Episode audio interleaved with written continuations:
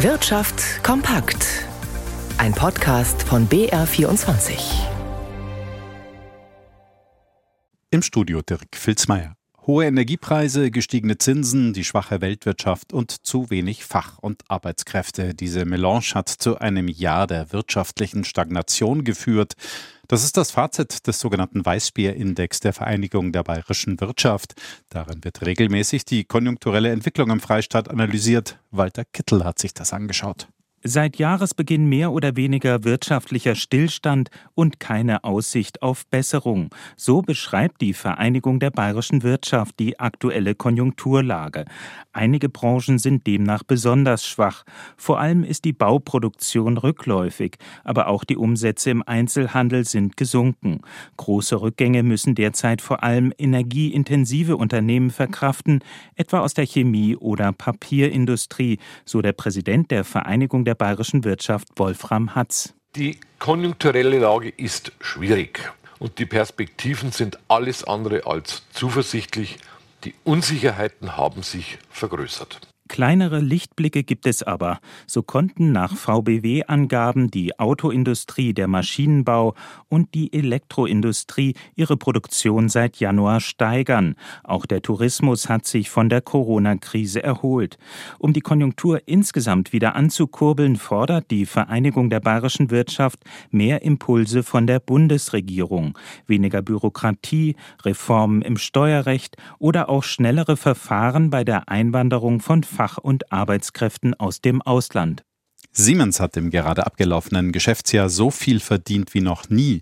Der Gewinn verdoppelte sich fast im Vergleich zum Vorjahr auf 8,5 Milliarden Euro.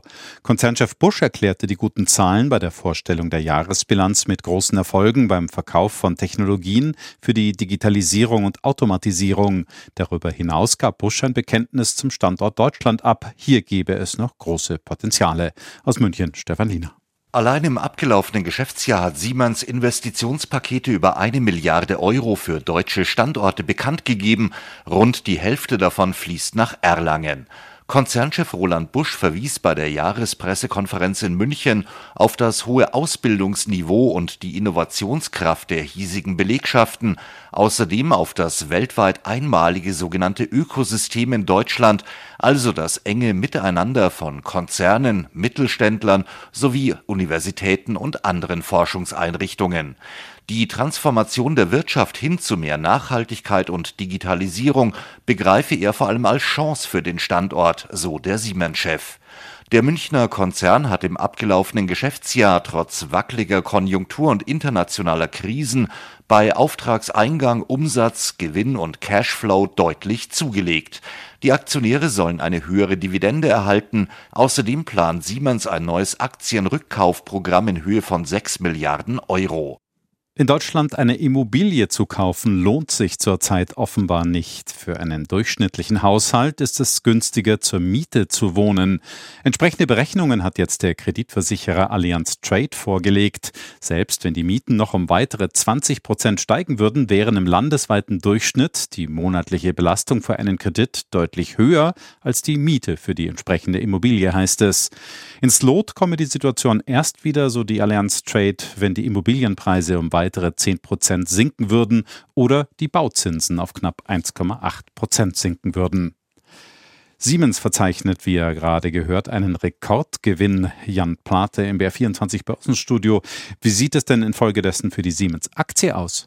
Da sieht es äh, gut aus. Die Aktien verteuern sich aktuell um 6 Prozent und seit Jahresanfang ist es damit um 13,5 Prozent nach oben gegangen. Gefragt sind heute auch Aktien des Münchner Triebwerkherstellers MTU Aero Engines aus dem DAX. Die verteuern sich um ein Viertel Prozent. MTU Aero Engines zieht eine positive Bilanz der Flugzeugmesse in Dubai. Die dort getätigten Flugzeugbestellungen, die bedeuten Aufträge im Wert von mehr als einer halben Milliarde Dollar. Der Auftrag Auftragseingang von der Dubai Airshow zeige, dass Langstreckenflugzeuge wieder stärker gefragt sein, heißt es, und der größte Auftrag ist von der Fluggesellschaft Emirates gekommen. Der DAX steigt um knapp ein halbes Prozent auf 15.818 Punkte und in der zweiten Börsenliga im MDAX mit dem mittelgroßen Unternehmen, da geht es für den Kochboxenversender HelloFresh allerdings um 21 Prozent nach unten. Die Berliner HelloFresh hatte vor wenigen Wochen ihre Jahresziele noch bekräftigt. Nun wurde überraschend die Gewinnprognose gekappt. Der Euro steht bei einem Dollar 0,889.